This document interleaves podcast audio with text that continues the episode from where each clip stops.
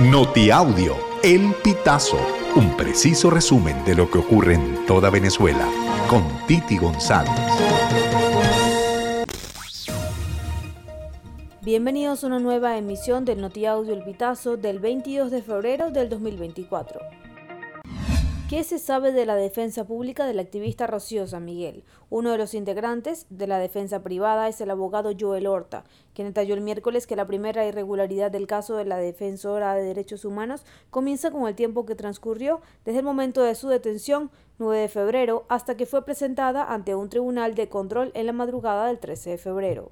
El abogado destacó que a la defensa privada de San Miguel no se le ha permitido ese nombramiento y el estado de indefensión, trato del activista, como de Alejandro José González de Canales, persisten a pesar de que la propia San Miguel exigió contar con la defensa de sus abogados de confianza, como lo garantiza la ley y la Constitución.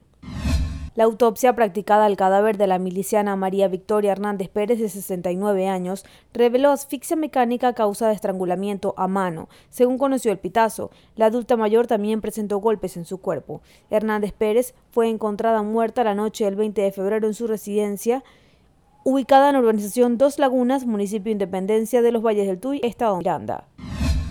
Los migrantes venezolanos en Colombia, país que acoge el mayor número de personas venezolanas en el mundo, disminuyeron por primera vez en una década en 2023, ratificó Migración Colombia el miércoles 21 de febrero. La autoridad migratoria indicó que la presencia de migrantes venezolanos alcanzó su punto máximo en diciembre del 2022 y ha disminuido mes a mes desde entonces. Usuarios de redes sociales reportaron la tarde del 22 de febrero el incendio de un galpón ubicado en la avenida principal de La Yaguara, parroquia de Antímano, en Distrito Capital. La información circuló en ex, donde los ciudadanos difundieron videos del hecho. Los bomberos de Caracas se encontraban en el lugar tras la los bomberos de Caracas se encontraban en el lugar tratando de controlar las llamas. El comandante general de bomberos de Caracas, Pablo Salazar, informó que el galpón pertenece a la tienda de electrodomésticos Damasco. El reconocido periodista cubano Fausto Mazó murió a los 90 años de edad, informó en horas de la mañana de este jueves 22 de febrero el historiador Elías Pino Iturrieta. En un breve mensaje publicado en su cuenta de ex, Pino expresó que el periodista fue su amigo y lamentó su muerte.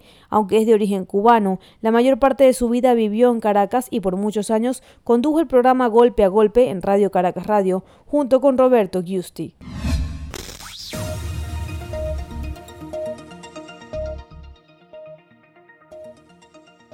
Amigos, así finalizamos. Si quieres conocer más informaciones, ingresa a elpitazo.net.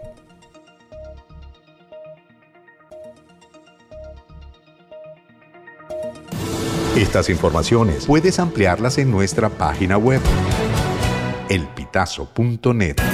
También recibimos tus denuncias vía SMS o WhatsApp a través del 0414 230 2934.